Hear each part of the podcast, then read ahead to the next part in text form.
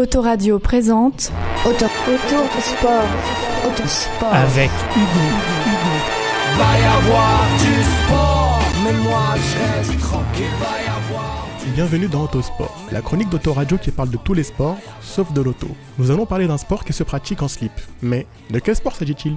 Mystère. Bon, je ne vais pas faire durer le suspense trop longtemps. Il s'agit du water polo.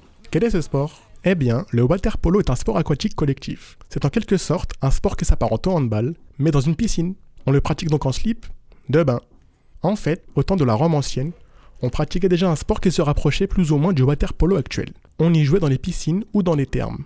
Mais le jeu moderne que l'on connaît aujourd'hui s'est réellement développé à la fin du 19e siècle en Angleterre, où il a été codifié. C'est donc tout naturellement que les premiers matchs de water polo s'y sont déroulés. Ce sport est rentré dans la famille olympique en 1900, mais seulement pour les hommes. Imaginez-vous qu'il a fallu attendre un siècle de plus pour les femmes, alors même que des coupes du monde féminines avaient déjà eu lieu. Quel est le principe de ce sport amphibie? Dans cette activité physique, il faut tout simplement placer un ballon dans un espace défendu par des adversaires. Pour cela, il existe quand même des règles spécifiques, couplant les principes fondamentaux des sports collectifs et ceux de la natation. Les équipes sont composées de 7 joueurs, dont un gardien de but, avec 6 remplaçants. La particularité de cette discipline est, bien sûr, de se pratiquer dans un milieu instable, qui est un terrain aquatique. En plus de cela, les athlètes doivent savoir maîtriser un ballon en fonction d'une cible à atteindre, le but adverse. Pour cela, ils doivent prendre en compte leurs partenaires et leurs adversaires. Il est assurément compliqué de trouver des repères quand on ne touche pas terre. Cela nécessite d'avoir une bonne condition physique pour pouvoir se mouvoir aisément dans l'eau. Ce n'est pas forcément donné à tout le monde. En France, ce sport est encore assez confidentiel, alors même que le water polo est le premier sport collectif français à avoir remporté un titre olympique en 1924.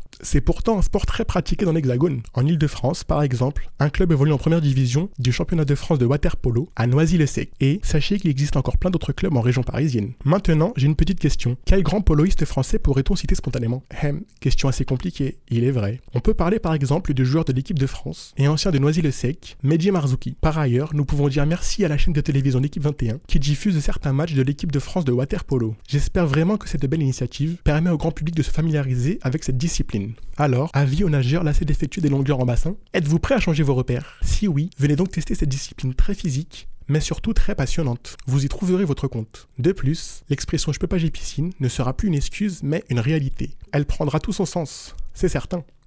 On en discutera? Retrouvez-moi bientôt pour de nouvelles aventures dans Autosport.